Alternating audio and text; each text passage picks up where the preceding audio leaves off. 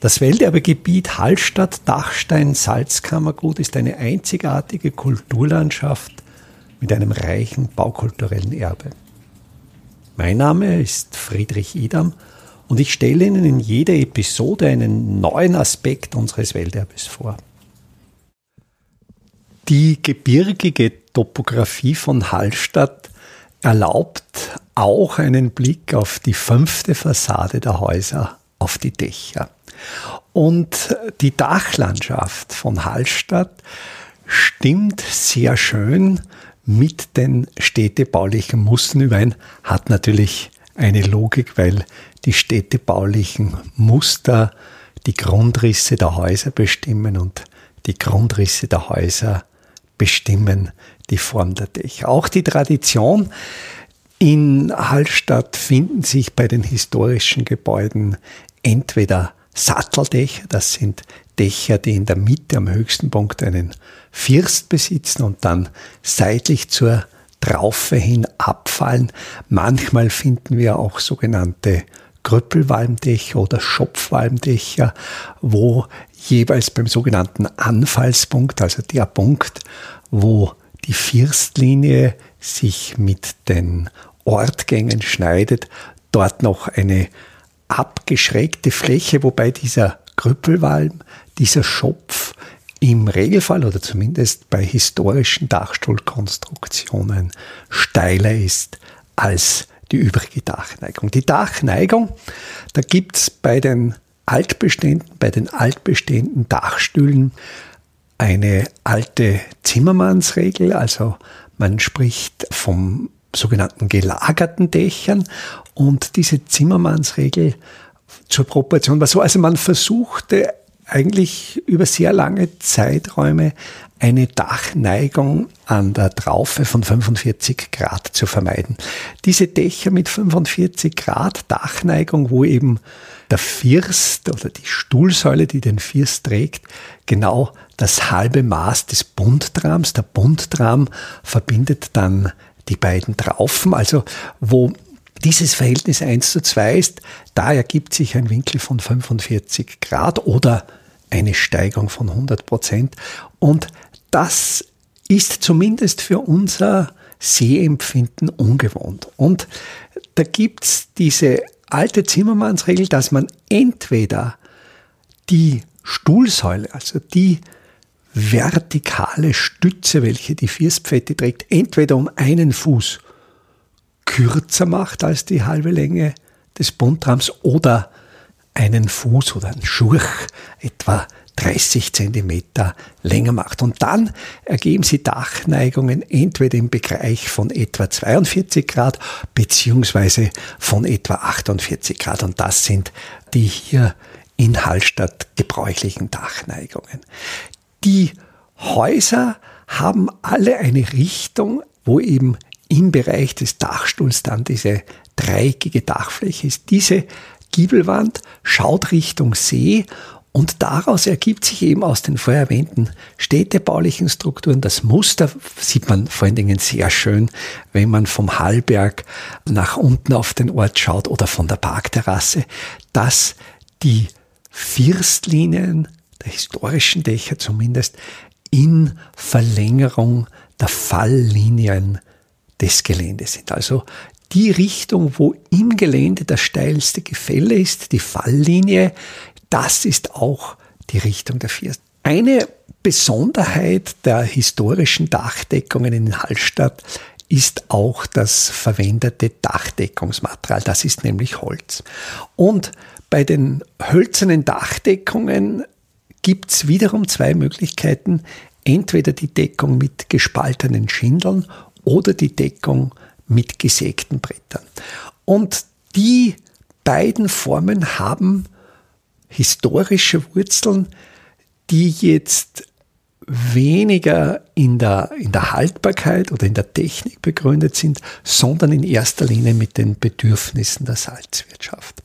Als der Raum im ausgehenden Mittelalter im frühen 14. Jahrhundert besiedelt wurde, als diese Bergbausiedlung Hallstatt entwickelt wurde, da war Holz noch in reicher Menge vorhanden. Und es war der billigste Baustoff und daher war es auch logisch, aus diesem in großem Umfang und kostengünstig zur Verfügung stehenden Material Schindeldech herzustellen. Schindel funktioniert so, Schindel ist das Spalten des Holzes. Im Wort Schindel steckt ja das Wort Schinden, abschälen drin. Also Schinden bedeutet ja letztlich äh, die, die Haut abziehen oder man spricht im Salzkammerdialekt von den Apfelschalen auch, von den sogenannten Öpfelschindeln.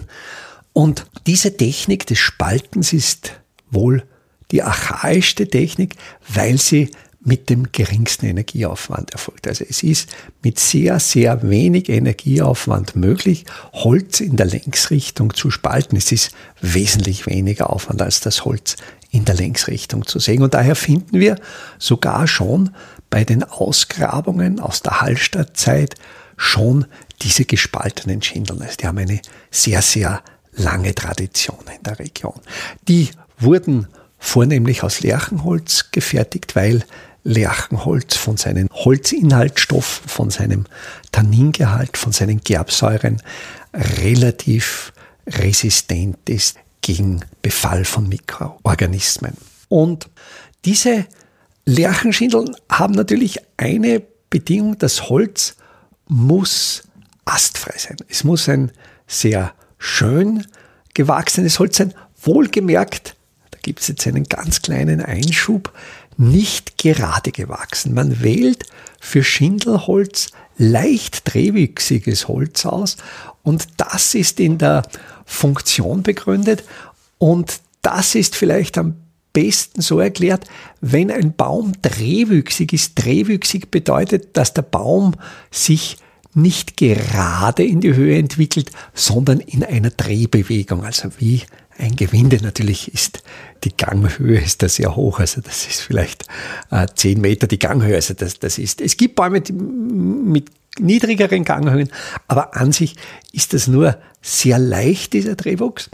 Und die Drehung verändert sich mit dem Feuchtigkeitsgehalt. Das heißt, je nässer das Holz ist, desto geringer bildet sich dieser Drehwuchs aus.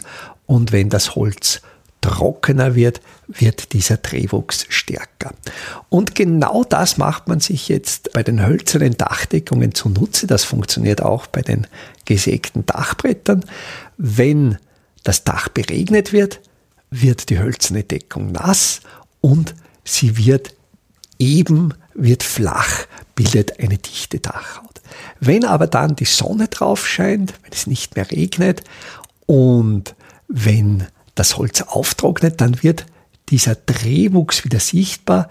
Die Bretter oder Schindeln werden so fast propellerförmig, heben sich von der Fläche auf, so ähnlich wie die kleinen Klappen von den Tannenzapfen, darum spricht man auch vom Tannenzapfeneffekt, und dann kann die hölzerne Dachdeckung, die Schindel oder das Dachbrett auch an seiner Unterseite abtrocknen, weil es sich von der Dachhaut abhebt und dadurch eine längere Lebensdauer gegeben ist. Und dieses sehr gut spaltbare, astfreie Holz wurde zusehends von den Salinen für die Salzverpackungen verwendet. Ich habe hier auf diesem Podcast eine eigene Episode über, über die Küfel und da erzähle ich, wie man aus diesen Spaltbrettern diese Salzbehälter verfertigt. Und weil natürlich die Salzproduktion im Lauf des ausliegenden Mittelalters, aber vor allen Dingen in der Neuzeit, vor allen Dingen zu Beginn des 16. Jahrhunderts ganz massiv angestiegen ist, stieg natürlich auch ganz massiv der Bedarf an diesen Spaltbrettern für die Salzverpackungen, für die Küfel.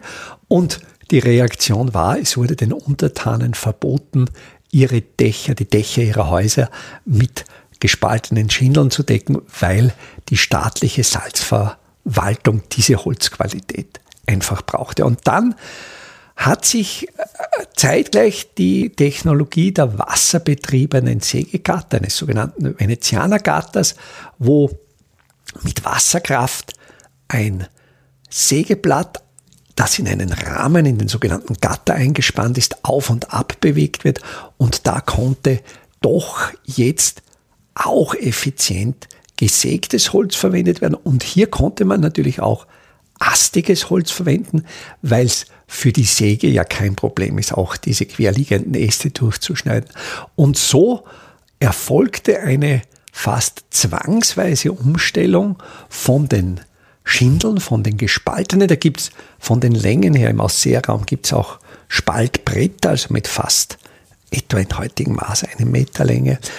In Hallstatt, also im oberösterreichischen Teil, im sogenannten Esterei, wie die Ausseher das oberösterreichische Salzkammergut nennen, dort sind die Spaltschindeln einen Fuß, also einen Schuh 30, 30 Zentimeter lang. Die Dachbretter sind äh, heute, wenn welche gedeckt werden im metrischen Maß, die sind einen Meter lang. Manchmal werden auch zwei Meter lange verdeckt, im Regelfall einmetrige. Um wirklich eine dichte Dachhaut zu gewährleisten, werden die dreifach überlappend gedeckt. Also es sind dann immer drei Schindeln, drei Lagen, drei Layer übereinander, so dass sich die Fugen sicher abdecken.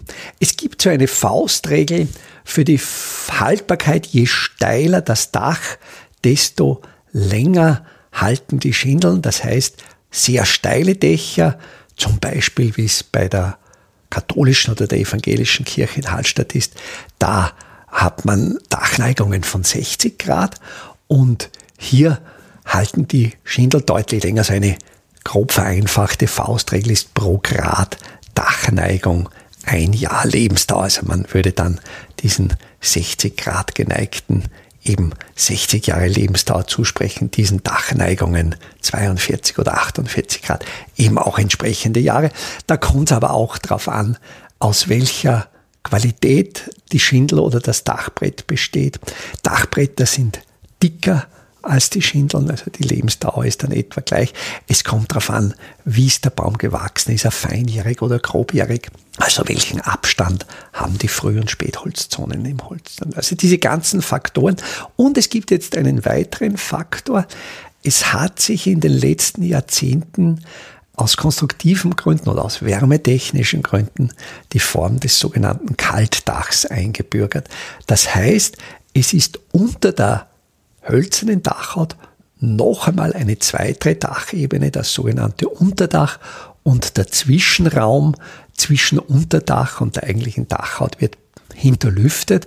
Das heißt, es bleibt dadurch die, die Dachhaut kalt, also die im Winter aufsteigende Wärme aus dem Haus macht die Dachhaut nicht mehr warm. Das hat sicher Vorteile, wenn ein Eisstau stattfindet. Aber es hat bei den Holzdächern auch einen entscheidenden Nachteil und der passiert vor allen Dingen in der, in der Frühjahrssituation. Das heißt, wenn auf der Dachhaut, auf dem Dach noch Schnee liegt und feuchtwarme Luft in diesem Unterdach, in diesem Zwischenraum, in dieser Hinterlüftungsebene einströmt, wird die feuchtwarme Luft so stark abgekühlt, dass es an der Unterseite der hölzernen Dachhaut zur Kondensatbildung kommt, also dass die Schindeln von der Unterseite befeuchtet werden.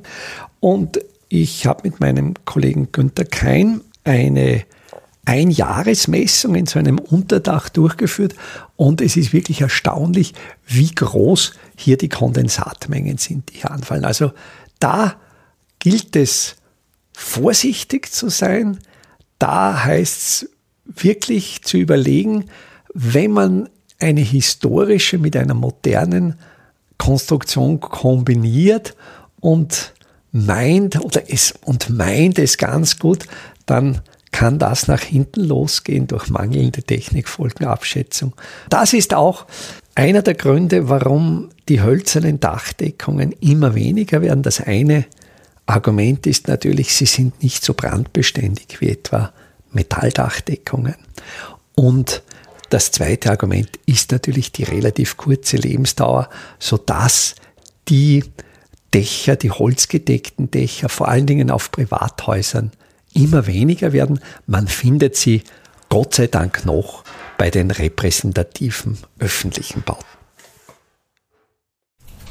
Welterbe Hallstatt erscheint alle 14 Tage neu.